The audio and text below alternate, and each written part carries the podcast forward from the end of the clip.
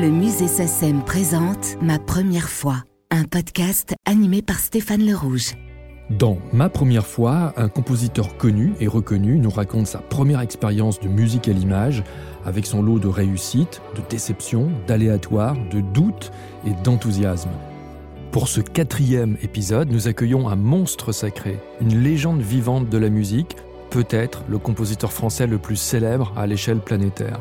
C'est un pulvérisateur de frontières, trois fois oscarisé, auteur d'une œuvre foisonnante en équilibre entre jazz, variété, comédie musicale, musique de film, de concert, de scène, de ballet.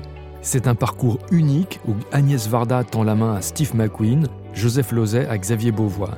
Ses partitions emblématiques s'intitulent Cléo de 5 à 7, Les parapluies de Cherbourg, Les Demoiselles de Rochefort, La piscine, L'affaire Thomas Crown, Le Messager, Peau d'âne, Les mariés de l'an 2, Un été 42, Les uns et les autres, Yentl, Jamais plus jamais, La bûche et, en 2018, le film testament d'Orson Welles, The Other Side of the Wind. Bonjour, Michel Legrand. Bonjour Stéphane. Alors en 1954, vous avez 22 ans et vous Ouais. commencez à écrire pour le cinéma, notamment pour Les Amants du Tage d'Henri Verneuil, Raf, Oui. Raf sur la ville. Oui, alors les Amants du Tage, c'était la première fois que j'ai travaillé au cinéma. Et alors, je me prenais un peu les pieds dans les minutages, c'est-à-dire que je comprenais pas très bien pourquoi, etc. J'avais j'avais changé le titre du film. Je l'avais appelé Les Amants du minutage. de Verneuil. Il y a Raf sur la ville, qui est l'un des films de chevet de Bertrand Ah Tavernier.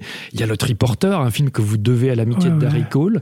Et pourtant, pourtant, malgré toutes ces expériences, vous considérez que votre premier grand film, votre premier vrai départ au cinéma, Oui, c'est le documentaire de Reichenbach. L'Amérique insolite. Pourquoi vous considérez ce film comme votre premier film? Parce que, après quelques exemples où j'ai probablement été très brillant, j'imagine, j'étais plus apte, j'étais plus prêt.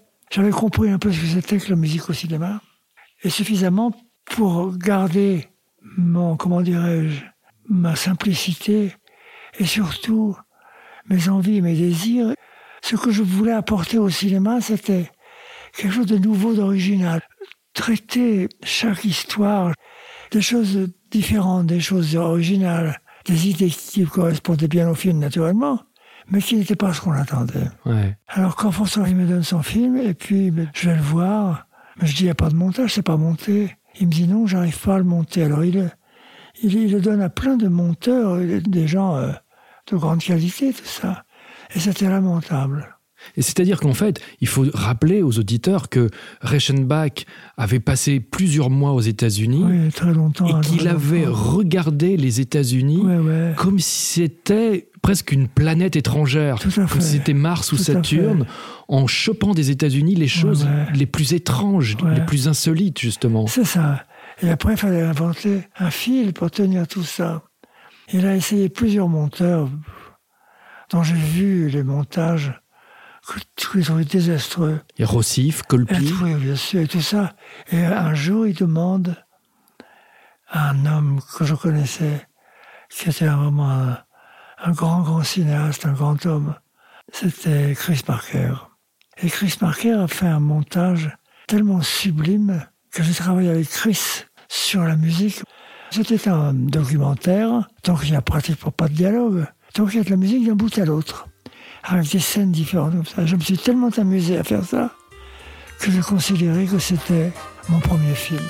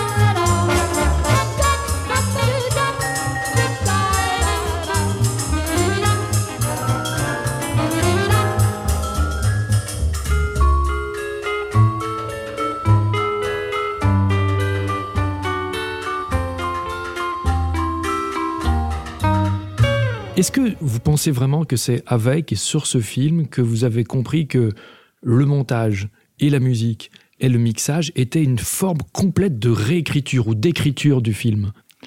Vous avez raison. C'est une entité, c'est une... Moi, je pense même que c'est un second dialogue. La musique Oui. Moi, j'écris une musique qui parle beaucoup. C'est vrai, ma, musique, elle raconte des choses. Il y a des musiciens qui écrivent des musiques plus neutre, plus calme, plus cool, plus... Euh, moi pas. Quelles étaient les difficultés précises en termes d'écriture sur, sur, sur l'Amérique insolite, par exemple? Qu'est-ce qui a chez vous déclenché l'idée que sur les rassemblements de jumeaux, de jumeaux humains et de jumeaux chiens, vous ayez l'idée, par exemple, d'un tango? Parce que c'est venu comme ça. Et, et ça ne pourrait pas être autrement. Car toute cette scène des, jumeaux, jumelles, c'est un tango. C'était tourné comme un tango. Et à la première visite j'ai vu cette scène, c'était évident qu'on ne pouvait rien faire d'autre qu'un tango. Vous vous souvenez du, du, début de ce thème? Oui. Vous pouvez nous le jouer? Oui, oui.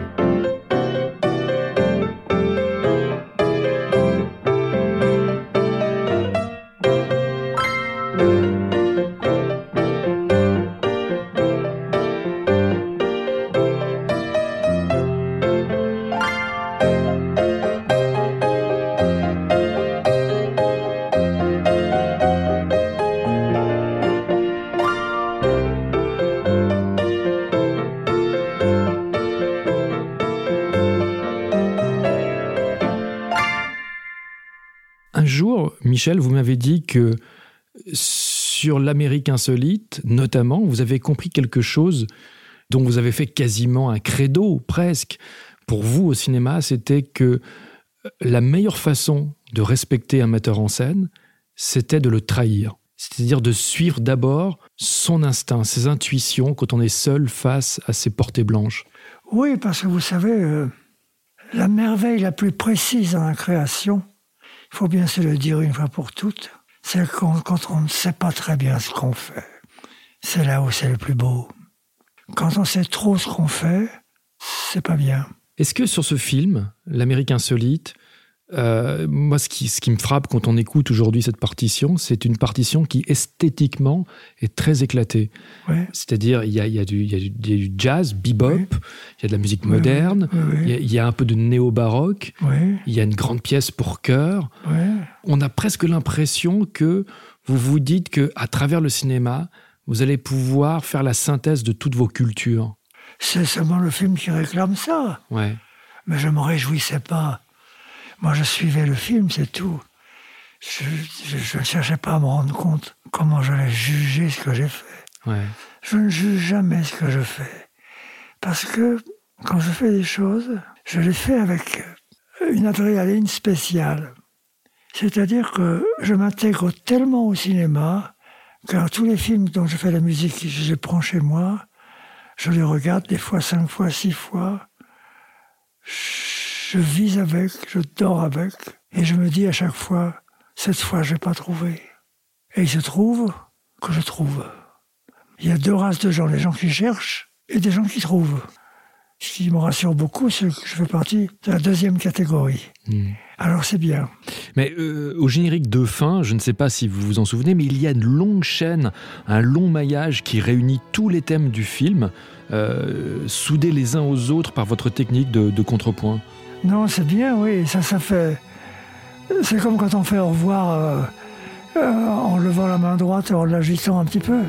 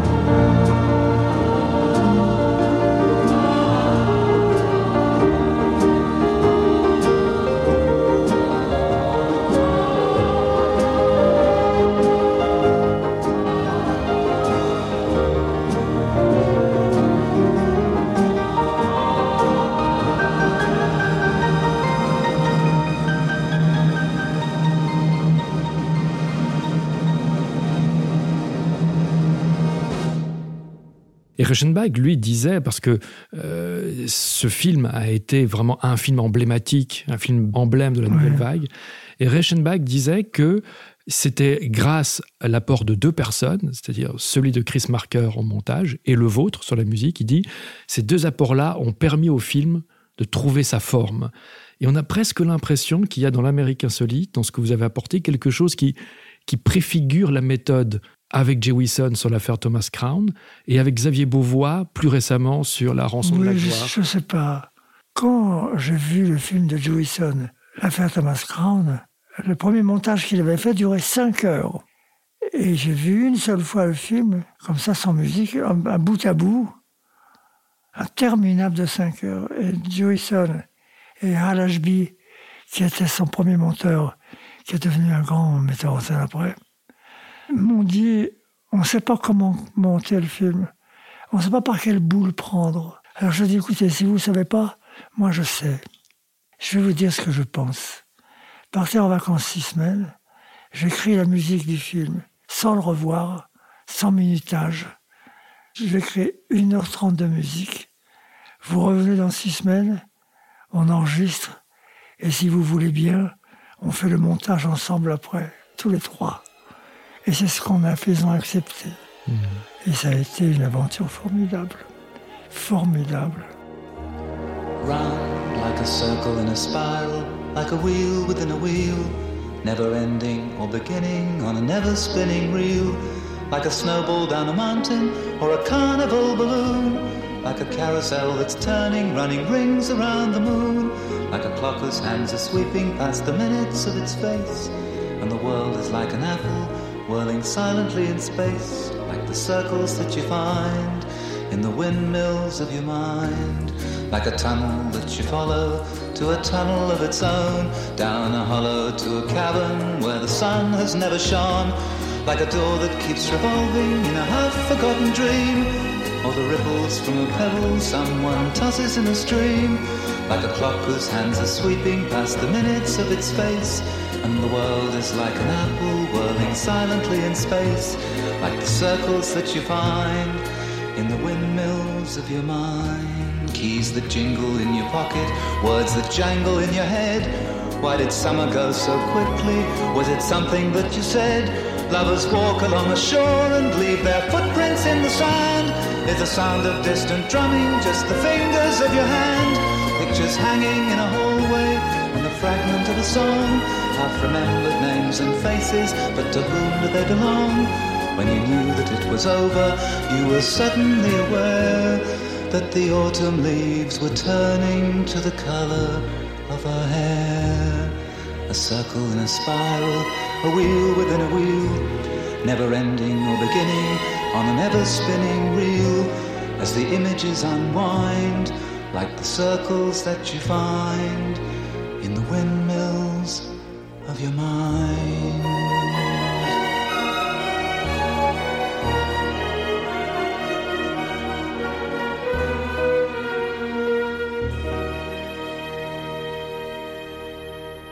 et rebelote avec Xavier Beauvois sur la rançon de la gloire. Oui, bien sûr, on a travaillé un peu dans le même genre.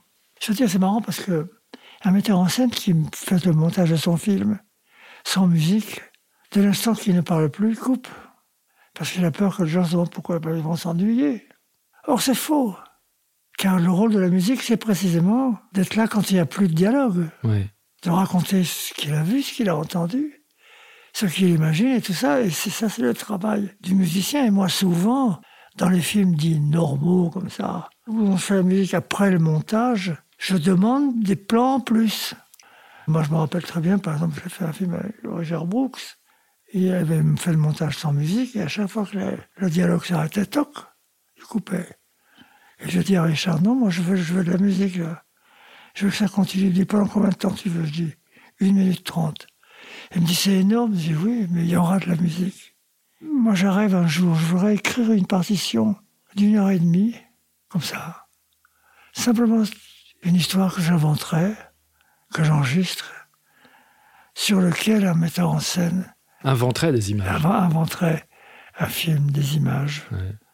Ça, ça serait beau, parce que là, je sais que la forme serait, une réussite. La forme du film naîtrait de la forme de la musique. Bien sûr. Mais je pense aussi à d'autres exemples. Je pense à ce très beau film de Jean-Pierre Blanc, qui s'appelle La vieille fille. Oui, c'est un très joli film. Où on a euh, deux personnages seuls, Philippe Noiret, Annie Girardot, sur une petite plage à Cassis. Ils se rencontrent, ils se frôlent, et à un moment donné, ils vont rentrer de la plage à leur pension de famille ensemble. Et c'est la première fois qu'ils vont vraiment dialoguer. Et donc on attend enfin le, résultat de cette rencontre, de leurs échanges. Et là, à ce moment-là, il y a le thème du film, joué à l'harmonica, qui vient masquer leur dialogue.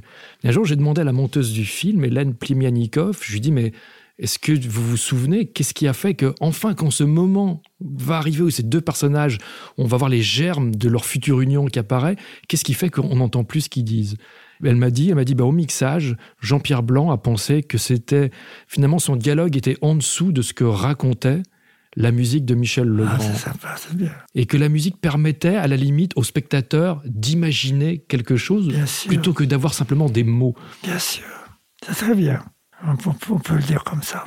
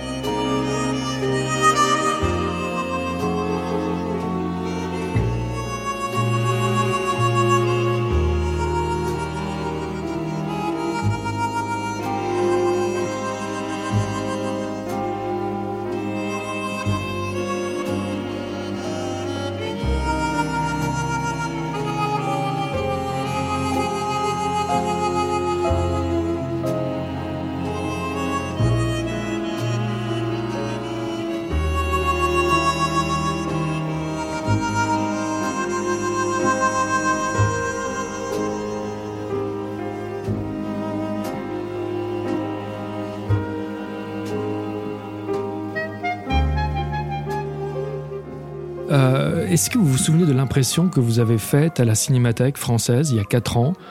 Serge Toubiana avait organisé un grand hommage à Reichenbach. Il avait ouvert cet hommage par l'Amérique insolite.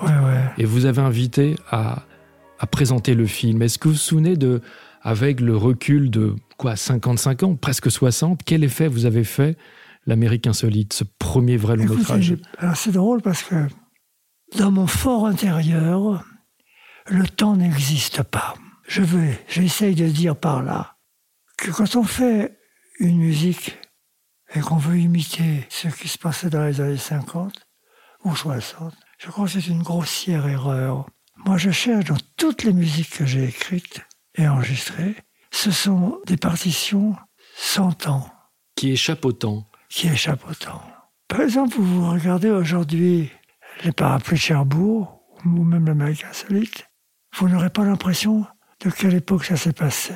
Je veux dire par là, mon rêve, c'est que les thèmes viennent de Dieu et que les gens soient touchés par des émotions, par des peurs, par des rires, ou même par des larmes, Quand on écrivait Les Parapluies de Cherbourg avec Jacques Demy, j'avais mis le nombre de mouchoirs sur la partition.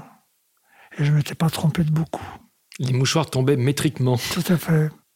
Or, je dis ça parce qu'il m'est arrivé d'écrire les partitions les plus joyeuses dans les moments les plus tristes et les plus désespérés de ma vie. Et réciproquement, j'ai écrit des choses d'une tristesse si profonde au moment où je m'amusais tellement bien. Un jour, vous aviez rencontré ce compositeur que vous admiriez, qui s'appelait René Cloérec. Oui qui était le compositeur notamment des films de Claude Autant-Lara, puis qui était un compositeur de deux, trois générations d'avant vous. Et vous lui aviez dit, vous savez, je pense à une chose, je crois à une chose, c'est que quand la musique d'un film est réussie, et quand on voit le film, on ne peut pas imaginer une autre musique. C'est-à-dire que la voix choisie, la voix VOIE, VOIX choisie par le compositeur, devient la seule et unique solution possible. Chloé a été un musicien formidable. J'ai vu pas tous, mais beaucoup de ses films. Et j'ai admiré ses partitions. C'était un vrai, un profond, un authentique, un sincère compositeur.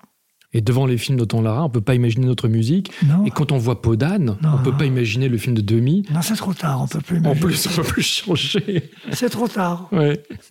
Vous voyez ça ouais, C'est l'outil le plus utile pour composer. Alors, comme nous sommes sur un podcast du musée SACEM, je dois préciser aux auditeurs que Michel Legrand brandit une gomme.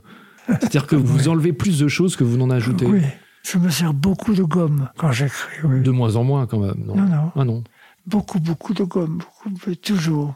Toujours autant. Quel conseil vous donneriez à un compositeur de 26 ans, l'âge que vous aviez à l'époque de l'Amérique insolite, un compositeur qui voudrait écrire pour le cinéma? La seule chose qu'on peut exiger de soi, c'est qu'on a fait quelque chose d'important. C'est-à-dire original, beau, drôle s'il le faut. Car quand on écrit de la musique symphonique, un concerto, une sonate, là ça va tout seul parce qu'on se laisse aller comme ça. Au cinéma, c'est plus difficile parce qu'il faut qu'on soit soit avec, soit contre, mais en tout cas par rapport au sujet, par rapport au film, et par rapport aux tronches des acteurs, et par rapport à ce qu'ils disent et on est un peu leurs sentiments. On va creuser un peu dans leur cœur et on va jouer des choses qu'ils portent en eux.